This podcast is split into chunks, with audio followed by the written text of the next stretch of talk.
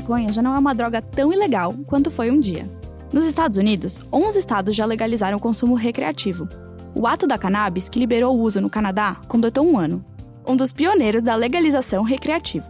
No Brasil, a situação é bem diferente. Desde 2015, a Anvisa permite o uso de medicamentos baseados em princípios ativos da cannabis, mas a liberação da maconha em si ainda parece bem distante.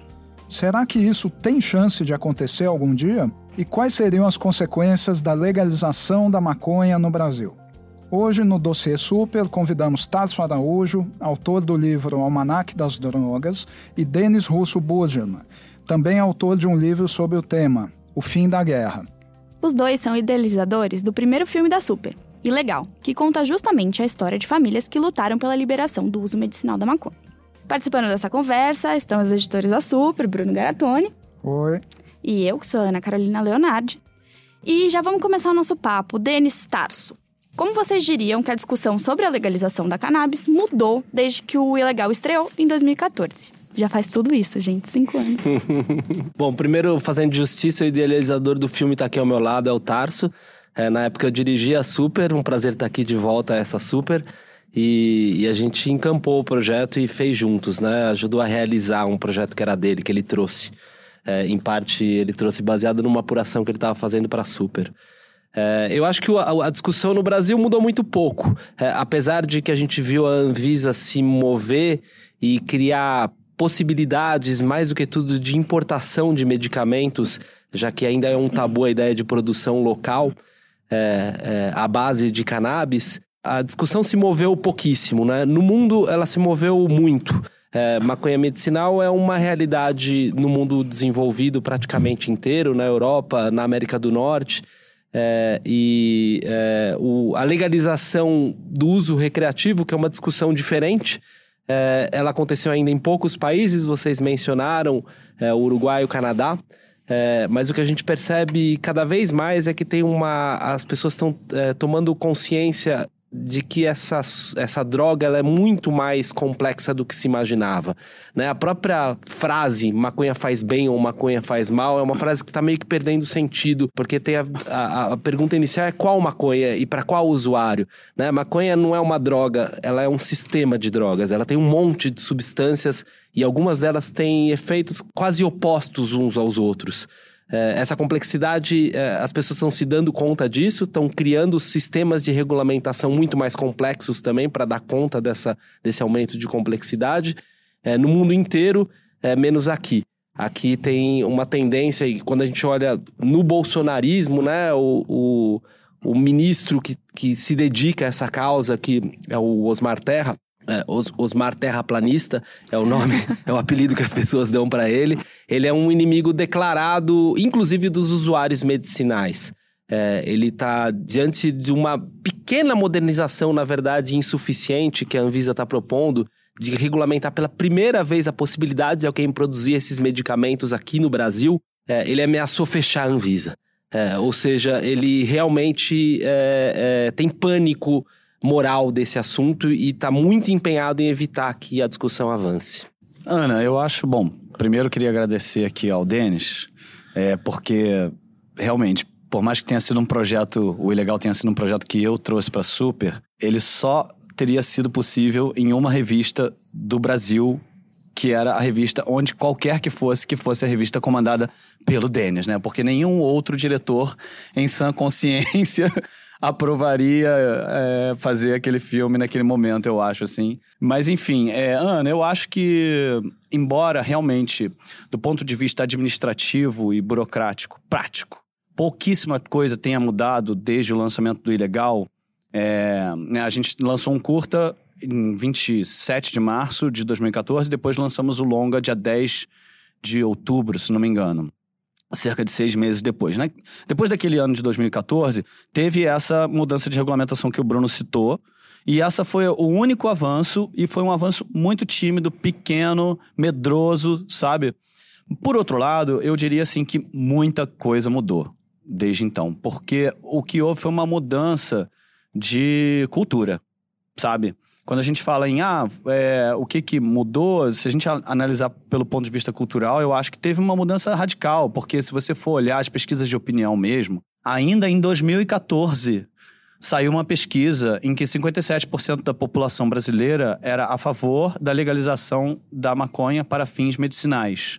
Sendo que antes do lançamento do filme, as pessoas nem sequer tinham acesso à informação de que a maconha poderia ser usada como remédio. Então, nesse sentido, é, houve sim uma grande mudança. E eu acho que essa é a mudança mais importante de todas. Porque a cultura é o que puxa tudo. A lei é a última coisa a mudar. Né? E essa é uma guerra cultural. Do mesmo modo que a maconha está proibida hoje por causa de uma guerra cultural que foi empreendida durante o século XX, né? Agora a gente está revertendo essa, essa, essa história, essa narrativa, por meio de uma guerra igualmente cultural, né? Então, aquele processo de demonização da maconha que começou lá nos anos 20, anos 30, é, com uma guerra cultural, ele só foi se cristalizar e se materializar sob a forma de uma convenção internacional que proibisse a maconha 40, 50 anos depois. Uma coisa que eu acho importante para a gente explicar, que talvez nem todo mundo entenda, é exatamente como está a situação agora no Brasil. Então, desde 2015, a gente teve essa aprovação, podia importar remédios de fora, mas mesmo os cientistas e é, as farmacêuticas que trabalham no Brasil não podem produzir. Eu, eu sei de algumas pessoas que estão fazendo trabalho para tentar produzir canabinoide sintético e que conseguem aprovações parciais, mas não para vender da mesma forma. Então dá para dizer que hoje esses casos eles são tratados basicamente paciente por paciente pela Anvisa ainda, né? Porque sai a aprovação que é geral, mas muita gente não consegue financiar esses remédios que vêm de fora. E aí tem que fazer uma petição para o governo para o governo financiar. Então basicamente você tem um número muito pequeno das pessoas que estão fazendo uso desse, desses medicamentos porque você precisa aprovar e dar autorização de paciente por paciente. Ou tô falando besteira? Não, tá falando, é, assim, em linhas gerais, essa é uma planta que está proibida de crescer em território nacional, né? Inclusive, a gente está falando de medicinal, mas assim, tem outros usos não psicoativos da cannabis. Cannabis é uma baita fonte de fibra para tecido. É, a plantação de cânhamo industrial está proibido. Você não pode é, a cannabis não pode crescer aqui no território. Tem 38 exceções a essa regra. São 38 indivíduos, no, em um caso, uma associação, é, que conseguiram habeas corpus e que estão cultivando legalmente para atender necessidades médicas. Então, existem 38 cultivos legais no Brasil. É, e vão vir outros pelo caminho. Acho que o Tarso está mais bem informado sobre isso do que eu. É, além desse, desse caminho legal, tem o caminho legal de pedir autorização para a Anvisa. São alguns milhares já, né? Eu acho que já tem. A Anvisa já concedeu algo como duas mil autorizações, se eu não me engano. É, e daí são pessoas que estão importando é, o, o, produtos à base de cannabis é, que são produzidos em outros países. É, a custos altíssimos. É, eu acho que convém também discernir um pouco o que, que é isso que se chama de cannabis para uso medicinal, né? Porque tem muitas categorias diferentes de produto, tem muitas, muitas categorias diferentes, inclusive de abordagem de produção. Você mencionou o negócio do sintético. Essas licenças são, são. Acho que vale a pena até esclarecer um pouco disso. Mas é assim: hoje houve cerca de 6 a 7 mil autorizações para importação de produtos à base de cannabis para uso medicinal. Vigentes tem pouco mais de 3 mil pessoas é, importando, com autorização vigente para importar. Aí, é, por que, que as autorizações não são renovadas? Né? Já se perguntou muito sobre isso. Por que, que as pessoas, se todo mundo diz que funciona, por que, que as 7 mil não estão vigentes? Porque para você importar, você tem um processo burocrático que tem que ser atualizado anualmente. Aí você tem que atualizar laudo, você tem que atualizar a prescrição médica. Você tem que pagar o frete a cada vez que você importa. E você tem que pagar um custo razoavelmente alto em dólares pelos produtos que vêm do exterior, geralmente dos Estados Unidos. O que as famílias estão fazendo é: vou pedir autorização Anvisa para conseguir me legalizar como paciente. Ou ah. seja, se der problema para mim, eu falo, mas olha, doutor, eu tenho autorização da Anvisa para usar esse troço. Eu não sou um doidão que tá importando maconha para ficar chapado. Eu preciso disso para minha doença. E a partir do momento que elas têm esse estatuto de legalidade, aí elas tomam a liberdade de adquirir a, a, o, a maconha ou a, o óleo de cannabis, o que quer que elas queiram usar, do jeito que for mais conveniente para elas. E geralmente o jeito mais conveniente é você comprar um óleo artesanal no Brasil, feito no Brasil. ele tem um, um nível de qualidade muito semelhante ao dos que vêm dos Estados Unidos via importação, Mas- porque são produtos de baixíssimo valor agregado. Desculpa te interromper, mas uma dúvida bem nesse ponto. O óleo artesanal produzido no Brasil.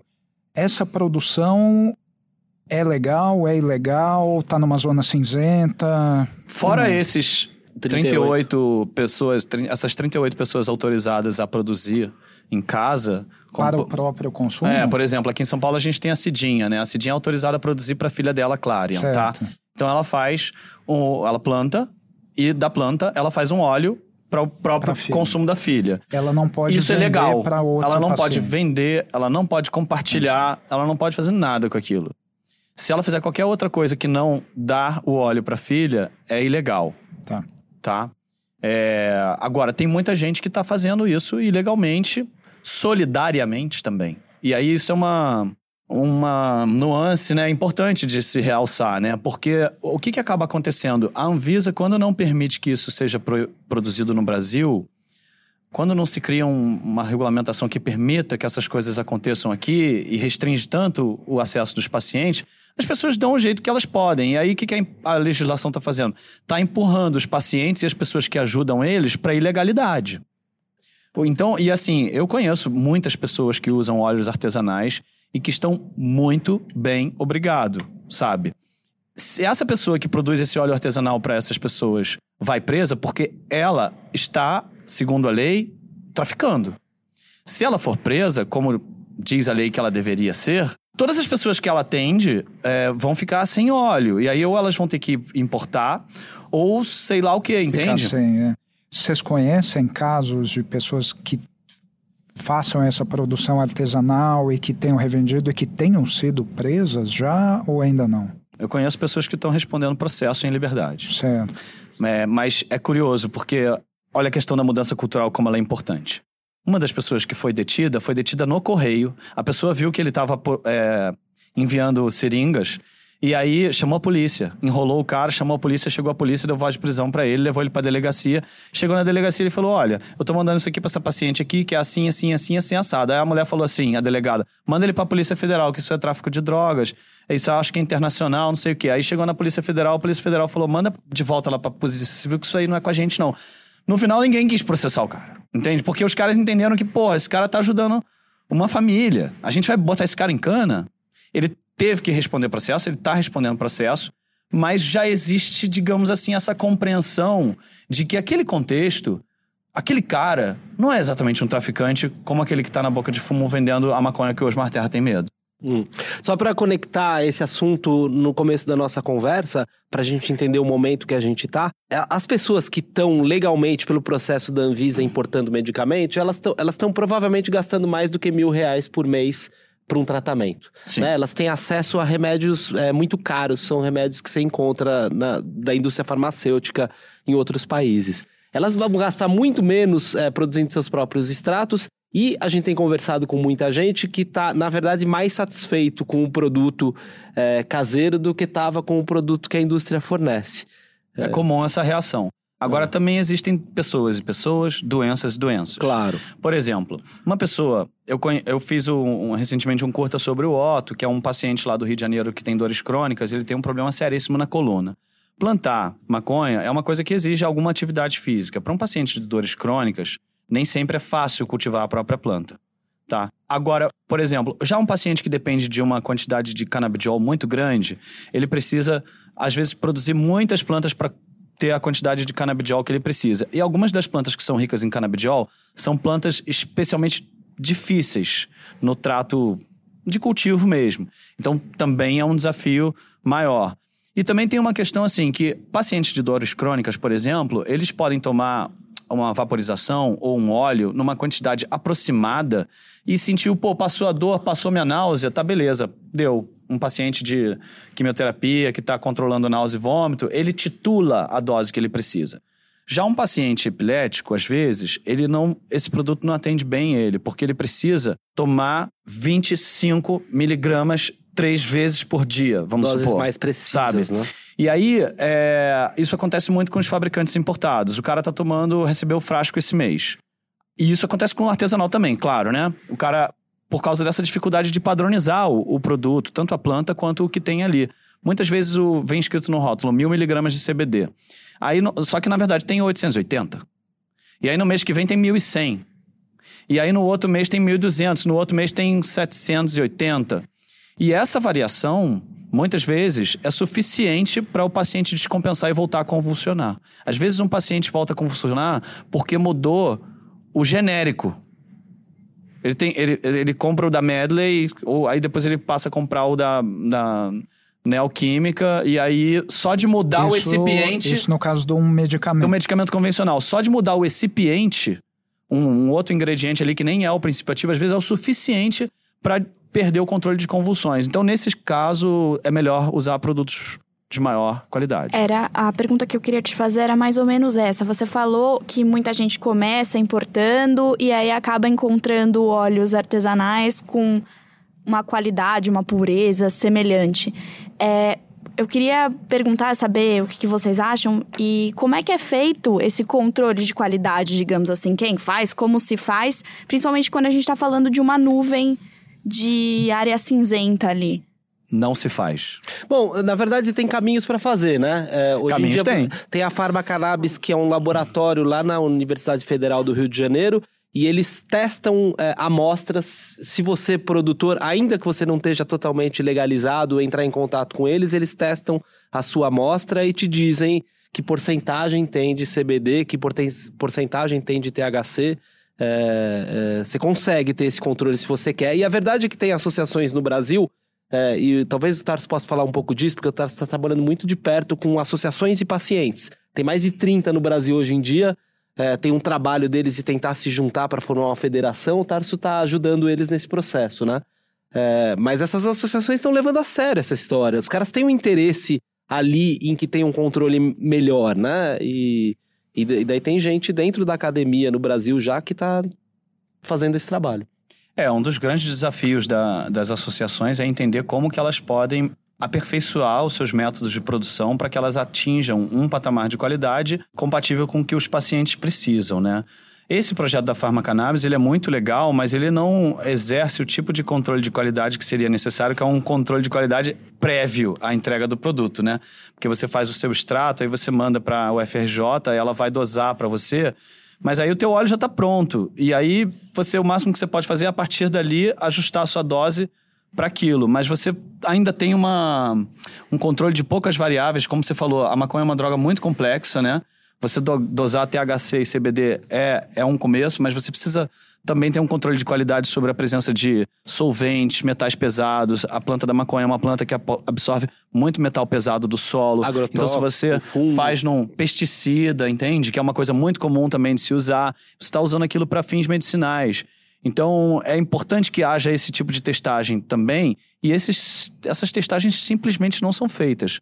E isso também não é feito nos produtos que vêm dos Estados Unidos, tá? E para frisar o absurdo da situação, né? A gente tem toda essa falta de controle. A Anvisa tá tímida demais, dando passos curtos demais. Agora eles propuseram um, um modelo de regulamentação para ser implantado até o final do ano, possibilitando que se cultive no Brasil, mas ele é tão incrivelmente restritivo. É, a ironia que a gente ouve por aí é que parece que os caras estão regulamentando o urânio. É, porque a quantidade de, de, de equipamento de segurança que você vai precisar ter para cultivar é tão gigante que é uma barreira de entrada que vai impedir a maioria de, de conseguir entrar, né? E eles estão fazendo esses passos tímidos, e daí o Osmar Terra vai lá e fala assim: não, se der esse passo tímido, eu fecho você. É, o, o, que é meio absurdo. O, o mínimo milímetro de avanço já tem uma oposição muito radical e é tipo, não é, eu, eu fecho a agência responsável por aprovar medicamentos não. e. Mas, Denis, cá entre né? nós, é uma declaração completamente louca e, e, alienada da realidade, né? Porque, afinal de contas, a Anvisa é, é uma, uma autarquia absolutamente necessária para o funcionamento do país, caramba. Claro. Eles regulam cosméticos, alimentos e medicamentos. Como é que você fecha um negócio desse? É uma, é uma bravata isso, na verdade, né? Isso não é uma, uma coisa séria. Ele fala isso porque essa é a, a, vamos dizer assim, o modus operandi desse governo, né? Jogar ah. para a plateia. Eles não falam sério. Eles falam é, para gerar manchete, polêmica, né? Porque isso não pode ser sério, né? Fechar a Anvisa. É, Tarso, você mencionou que existem 7 mil pessoas autorizadas por lei né, a utilizar canabidiol, a importar. Né? A importar. É, o potencial e, é muito maior, né? Sim, e também mencionou uh, o caso da epilepsia e de dor crônica como dois exemplos de utilização de canabidiol, né? Queria voltar um pouquinho uh, e explicar. De canabidiol, o... não, tá? De óleo de cannabis. De, de óleo... cannabis. Isso, isso cannabis que eu queria medicinal. perguntar para vocês dois. Para quem não entende nada do assunto, qual é a diferença da maconha para o THC, para o óleo de cannabis, para o canabidiol? Quais são as aplicações de cada um deles e por que uh, que em cada um deles, a maconha, ou o canabidiol, ou o óleo, ou seja lá qual o derivado, é melhor do que uh, o remédio correspondente da indústria farmacêutica? Acho que, assim, para começo de conversa, a planta é uma só. A gente está falando das plantas do gênero cannabis. É, essas plantas, até os anos 60, ninguém sabia qual era o princípio ativo dela. Né? É, então é uma planta muito misteriosa mesmo. Em parte é porque é um, um, os princípios ativos são solventes em óleo e não em água, eles são mais difíceis de estudar. Em parte porque tinha um estigma muito grande, era muito difícil conseguir.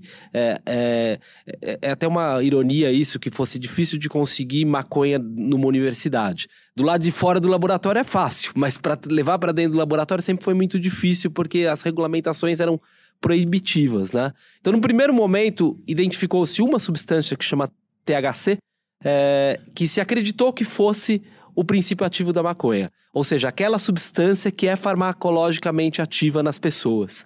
É, e por muito tempo a gente achou que ela fosse a única. É, ela está associada com os, os efeitos é, psicoativos da maconha. É, e ela, ela que cria aquilo que a gente pode chamar de confusão mental, ela que faz a gente rir. É, hoje em dia está muito claro que o THC é um pedacinho da maconha, que tem pelo menos uma centena de canabinoides. Pedação, vai. É um pedação, é o, talvez o principal. É porque é o canabinoide mais abundante. Abundante, é. Mas tem um monte de cannabis pelo mundo, inclusive as cannabis nativas da Europa, da América do Norte, que não tem nada de THC, mas são ricas no, no, no segundo mais abundante, que é o CBD, que é o canabidiol, né? E o canabidiol está se revelando muito útil medicinalmente. Tinha uma ideia de que o cannabinol fosse, fosse não psicoativo, muita gente diz isso. Eu tendo a discordar, porque ele reduz a ansiedade, ele te ajuda a focar no presente. Ele, num certo sentido, ele tem um efeito quase oposto da maconha. Ele não faz somente vagar, ele te ajuda a focar. Não tanto porque ele haja como uma ritalina, é, te forçando a focar, mas porque ele baixa a sua ansiedade. E quando você está menos ansioso, você foca mais. É, então, alguns efeitos clássicos da maconha, essa história da, do alongamento do tempo que os usuários de maconha relatam, talvez seja associado ao CBD, ao fato de que ele baixa a sua ansiedade. É, e além de, de, dos canabinoides, tem, assim, tem um monte, tem talvez mil substâncias é, é, é, farmacologicamente ativas na maconha. E a gente está começando a entender, a gente entende um pouquinho mais dessas duas. É, a gente está começando a entender das outras, né? Além dos canabinoides, tem os flavonoides, tem associa é, é, substâncias associadas ao odor, né? Os terpenos, que são aparentemente muito importantes. É, o, o, você falou, a, a, a, planta é uma só, mas na verdade é uma só que são milhares, né? É uma só com muita diversidade. A maconha é uma das espécies vegetais com o maior número de variedades descritas pela humanidade. E isso não é de hoje. No século XIX, ainda, a Rússia já tinha uma coleção de 8 mil itens de, de maconha, é, de cannabis, né? Que eram cultivadas, foram diferenciadas, né? É, ao longo de muitos anos para a produção de semente, de fibra, de alimento, de óleo e de psicoativo também, né? Essa coisa do psicoativo é, é sempre uma polêmica, né? Porque se você considerar que psicoativo é aquilo que atua na mente farmacologicamente, seja lá como for essa atuação, então o CBD é psicoativo.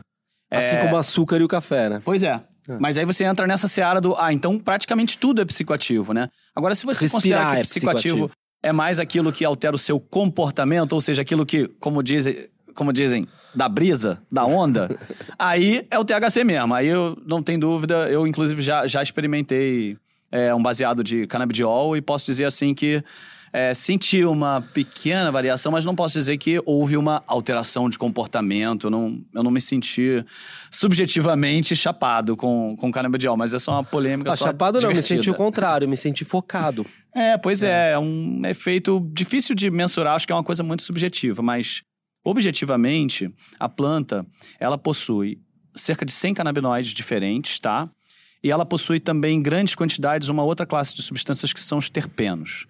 A gente conhece melhor os efeitos do THC e do canabidiol, mas existem outros, o canabigerol, o canabinol, o canabicromeno, que são outros canabinoides que estão começando a ser melhor estudados e podem ter potencial terapêutico também, provavelmente tem. E os terpenos também têm potencial terapêutico. Por exemplo, o mirceno é o é o terpeno que característico de um certo tipo de planta de cannabis chamada de cannabis indica. São as, são as variedades indicas, que são variedades geralmente mais relaxantes. E esse efeito relaxante não está necessariamente associado aos canabinoides, está associado aos terpenos. Os terpenos eles não apenas contribuem para caracterizar o odor, a aparência e o sabor da, do, da planta, como também o efeito é, comportamental e terapêutico dela, né? Certo. O que eu ia te perguntar é se existem estudos científicos uh, que sigam todos os protocolos científicos, ou seja, estudos duplo cego, com bases amostrais grandes, que demonstrem a eficácia dessas substâncias ativas, ou se, até pela dificuldade em se estudar isso, pelas restrições em se estudar isso nas últimas décadas, não existem. Tem, tem, alguns mitos sobre isso, né? Um deles é a ideia de que a maconha é uma planta pouco estudada, então a gente não devia regulamentar nada.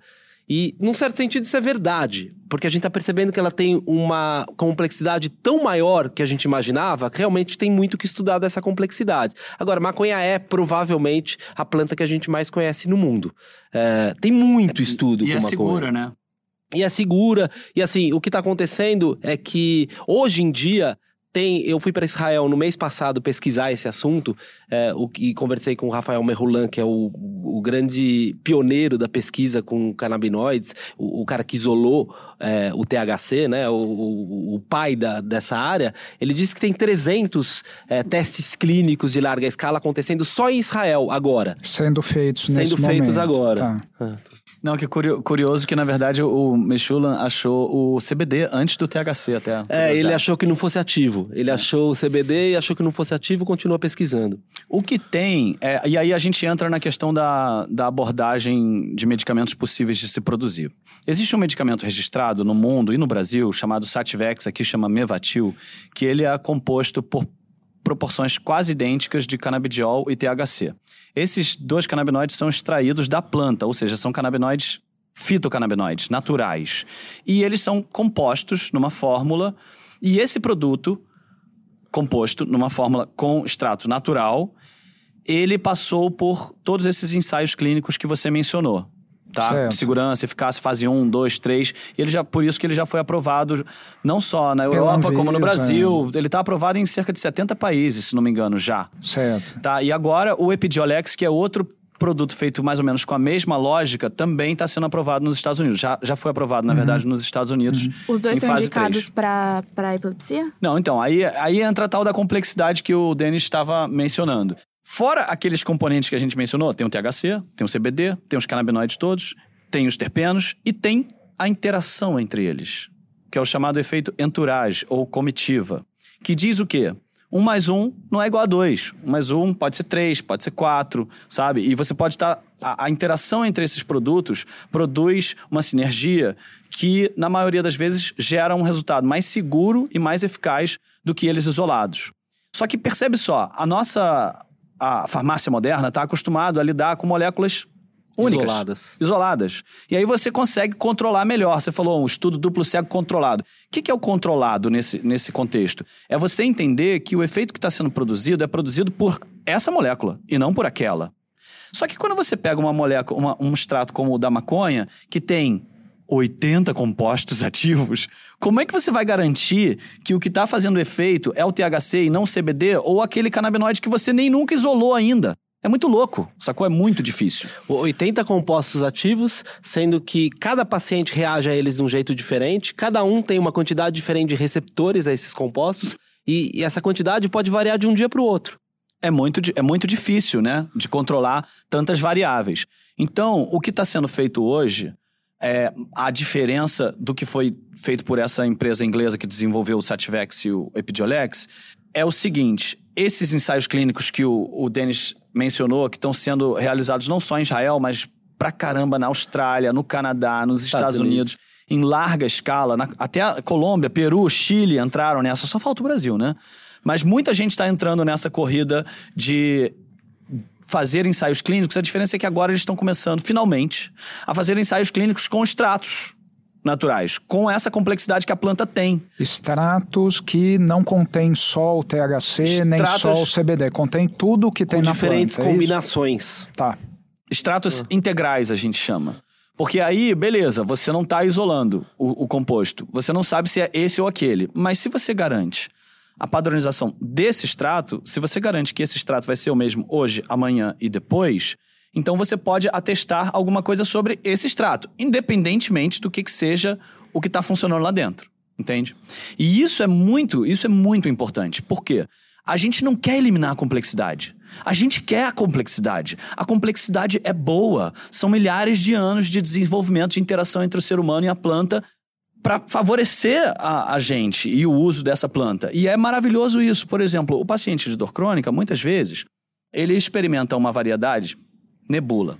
Aí, pô, legal, mas não muito. Deixa eu experimentar essa outra aqui, Purple Haze. Ah, legal, melhorou um pouco, demorou mais o efeito a ir embora, mas não foi tão intenso. Aí depois ele experimenta uma terceira que é ideal. E aí a pessoa do lado dele já gosta de outra planta. E aí o que, que, você vai fazer? Você vai eliminar essa complexidade e dar uma coisa padronizada que funciona mais ou menos para todo mundo? Ou você vai deixar o cara chegar na, na loja da Nespresso e escolher exatamente o que é melhor para ele? Entende? O que, que você quer? Você quer customizar. Deixa customizar, né? É melhor. O Siddhartha Ribeiro, neurocientista lá da Federal do Rio Grande do Norte, ele costuma dizer que a maconha é o cachorro vegetal. É, porque é uma história de coevolução, assim como o cachorro. É, o Tarso estava descrevendo aí a imensa diversidade de compostos ativos da maconha, né? Ela, de certa forma, espelha a imensa diversidade de variações né, nessa raça, nessa espécie única que é o cachorro, né? E essas, essa diversidade, ela vem da diversidade de necessidades humanas. Vem de uma história de milênios de coevolução.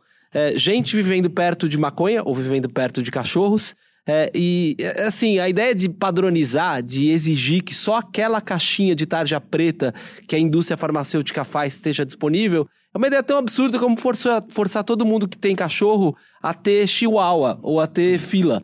Né? Humanos são complexos e são diversos. É, e a maconha ela se ela evoluiu ao longo de milênios tentando agradar, tentando apelar para essa diversidade de necessidades humanas. Eu acho que o desafio agora é, é, é que não é andar à margem da, da farmácia, né? Mas o, o desafio, eu acho que é a medicina e a farmácia incorporarem essa complexidade e trazerem para dentro dos seus padrões é, essa complexidade. Ou seja, não, não vamos nem padronizar e deixar que exista só uma planta, e também não precisamos deixar que essas plantas sejam continuem sendo produzidas para uso medicinal dessa forma, vamos dizer assim, sem controle de qualidade. Traz para a farmácia, traz para o controle de qualidade da farmácia, mas permite que a farmácia trabalhe toda a complexidade, porque aí realmente os pacientes saem ganhando, né? Bom, perfeito. É, acho que eu tinha algumas perguntas, mas vocês foram respondendo no papo no meio, foi super legal.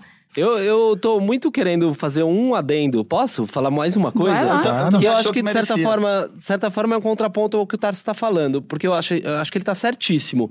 A indústria farmacêutica tem que levar em conta essa, essa complexidade.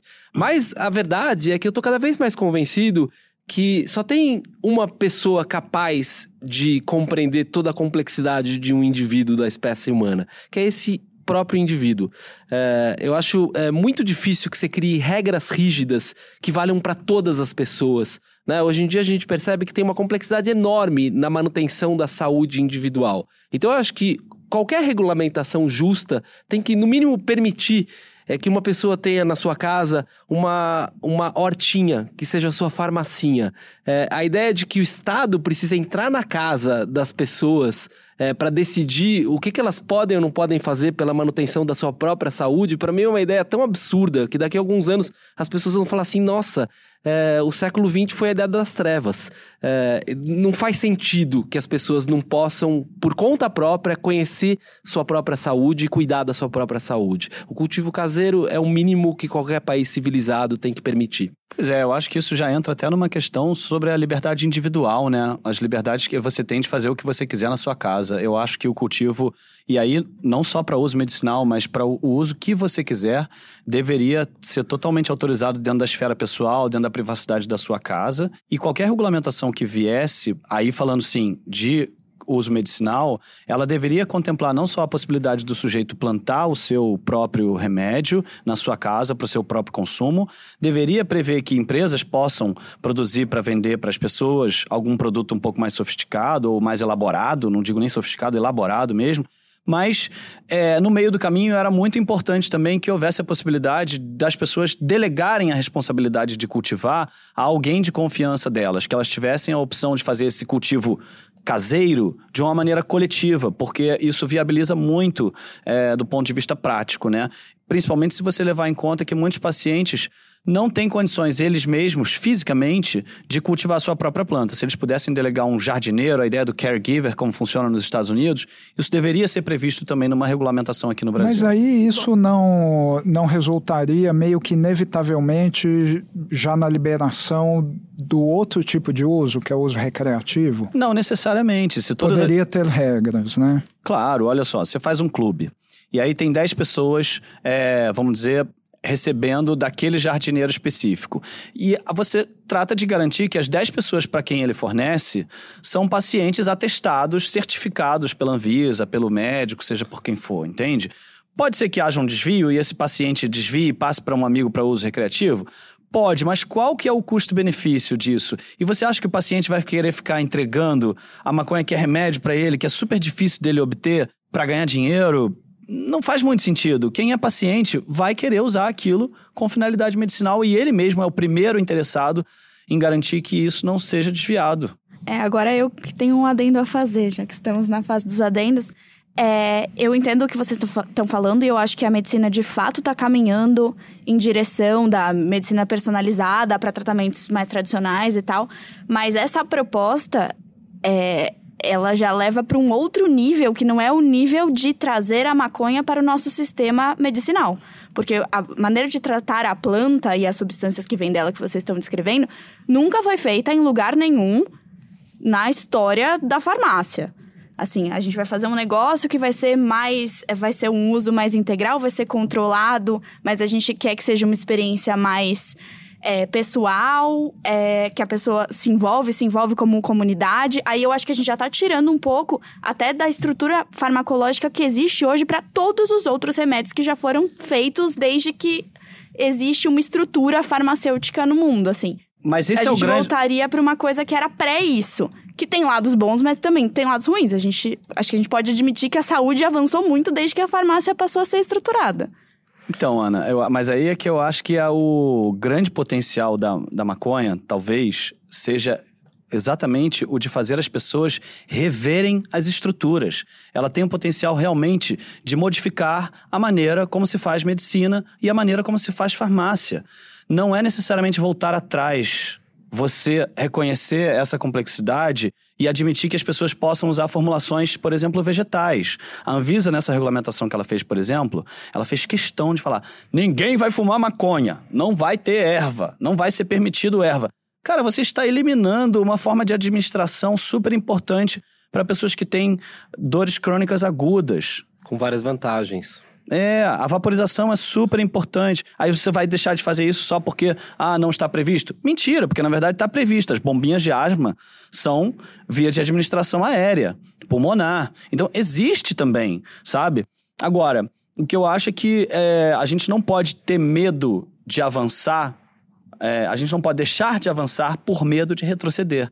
Nós temos que aproveitar essa provocação que a maconha está causando na relação médico-paciente, nos desafios de estudos científicos, de ensaios clínicos, a gente tem que aproveitar isso para dar um passo adiante. A gente não tem que engessar a, Sabe? Ah, não, vamos. Não, a, a maconha não tem que entrar no gesso da formatação pré-existente de farmácia e medicina. É o contrário, a farmácia e a medicina é que tem que se rever para acomodar esse potencial de transformação que a maconha está trazendo. Mas entende? será que não tem muita gente que seria beneficiada por isso, mas que não está disposta a tentar alguma coisa que está fora do modelo de gesso? Porque, querendo ou não, o modelo engessado, o modelo tradicional, ele traz segurança para as pessoas. Existe gente que quer ficar nesse modelo porque esse modelo atende bem.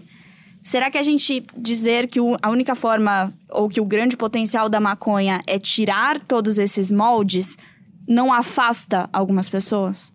E pessoas importantes para que o, o para que a coisa seja levada para frente. Não precisa abrir mão da segurança, não deve abrir mão da segurança, eu acho. É, eu acho que de, te, tem vários tipos, tem várias indicações diferentes para remédios à base de maconha, né? Eu acho que depende muito do tipo de indicação. O Tarso deu vários exemplos de certas condições que exigem é, uma, um rigor muito grande na definição de dose. Tem outras que nem tanto, né? Dor crônica, por exemplo, é, você tem uma necessidade menor de rigor. Eu acho que tem, eh, tem um certo mal-estar psiquiátrico que a nossa sociedade está passando hoje em dia. É, a gente está uma explosão de ansiedade, uma explosão de depressão. É, talvez tenha caminhos pelo sistema endocannabinoide de tratar essas condições. O que a Ana falou é que não existe nenhuma planta que seja regulamentada desse jeito que a gente está propondo. Eu diria que é, o contrário é mais incrível. Não existe nenhuma planta que seja regulamentada do jeito que a maconha é hoje. Também é verdade. Que é basicamente a erradicação. A nossa espécie decretou que essa outra espécie tem que ser exterminada do mundo. Primeiro, eu acho que tem um problema aí de, de jurisdição. Não cabe a espécie humana decidir quais espécies têm que ser extintas. É, né, a, a, a, gente, eu, eu, planto minha salsinha, minha cebolinha e meu orégano e meu manjericão na minha casa. Por que, que eu não poderia plantar uma planta que pode ajudar a reduzir minha ansiedade ou pode fornecer comida para o meu passarinho? É isso que você tá falando. Ah, então, peraí, vamos manter nas caixinhas atuais, vamos manter na estrutura atual. Então tá bom. Então pega o THC, isola ele, pega o canabidiol, isola ele, produz o sintético e bota na farmácia. Errado. Até talvez não funcione. Funciona Porque tem a é questão mais da caro. eficácia, Então, exatamente. Você pode é, fazer o sintético aqui no Brasil? Pode. É, então tá bom. Só que aí, esse processo é o mesmo processo de construção, sei lá, da Ritalina, do Viagra. É um processo de elaboração de molécula inovadora. Você tem que passar por pré-clínico, você tem que passar por fase 1, fase 2, fase 3. E pode chegar lá na frente e você descobrir que ele não funciona tão bem quanto essa planta que você já sabe que funciona há dois mil anos, no seu estado natural. Então, para que, que você vai é, reverter todo o, o processo da planta para tentar produzir um negócio como se faz, como sempre se fez, como sempre, que na verdade são 100, 150 anos, né? Porque a farmácia moderna também não, não existiu 20. desde sempre, né? Então, é... e aí, por exemplo, eu vou te dar um exemplo. O Remonaban, que foi um remédio que atua no receptor canabinoide e foi lançado há cerca de 10 ou 15 anos atrás, ele é um agonista fortíssimo do receptor canabinoide. Ele é uma espécie de canabinoide sintético, tá? Ele era usado para tratar obesidade mórbida. E aí ele chegou a ser lançado no mercado. O que ele fazia? Ele ligava no receptor canabinoide que regula o apetite, aí ele ligava tão bem, tão forte ali que as pessoas não tinham mais fome. Só que esse receptor canabinoide, ele também coordena o seu sono, o seu prazer, vários outros processos fisiológicos fundamentais para a tua existência. E ele acabava produzindo uma desregulação do seu sistema endocannabinoide de maneira global, que fazia com que as pessoas começassem a se matar. Mas isso também E seria foi- possível. ah, o problema está naquela substância, não no processo que levou comitiva. até. O que eu tô, eu tô usando o Remonaban como um exemplo de uma substância sintética que foi produzida e cujos efeitos você só descobre depois de um longo processo de Isso. investigação clínica. Isso, e que isso. nem sempre são Isso. é, positivos. Isso vale também para substâncias alheias ao mundo da eh, alopatia tradicional, não? Tem certas coisas que você só descobre lá na frente. Esse é o processo típico de É. desenvolvimento de medicamentos. Você pode pegar e desenvolver um canabidiol sintético e fazer o teste com ele. Aí agora o governo está dizendo: ah, não, o Brasil vai ser o primeiro a produzir. O Osmar Terra fica dizendo: não, a gente vai produzir canabidiol sintético, que aí não tem THC e tá tudo resolvido. Mano, tu não sabe nem se o canabidiol sintético funciona. Como é que você está vendendo como pronto um negócio que não foi sequer testado? E mais, como assim tirar o THC? O THC é super importante para um monte de gente. A gente não falou sobre isso aqui, mas tem doenças que são tratadas melhor pelo canabidiol, tem outras que são tratadas melhor pelo THC ou uma combinação deles. Por que, que você está eliminando o THC, tio? Entende? É de uma ignorância, é de uma superficialidade, e é isso que eu acho que que falta acontecer ainda, sabe, Ana? Você perguntou o que, que mudou até aqui? O que, que precisa mudar ainda? Precisa mudar, que precisa aprofundar ainda mais o conhecimento sobre a planta e essa complexidade gigantesca. É por isso que não cabe num podcast de uma hora. Isso aí, mais conhecimento sobre absolutamente todos os temas é sempre melhor. A gente geralmente encerra os episódios pedindo para vocês indicarem alguma coisa legal para as pessoas irem assistir ou ouvir ou ler depois de, de ouvir esse episódio. Então vamos lá, indicações. Bom, eu vou fazer esse, esse merchan aqui ao lado do Tarso. Se vocês não viram o ilegal, é, vejam, porque é uma bela introdução. Se você não entende nada desse debate sobre maconha medicinal, é uma bela introdução.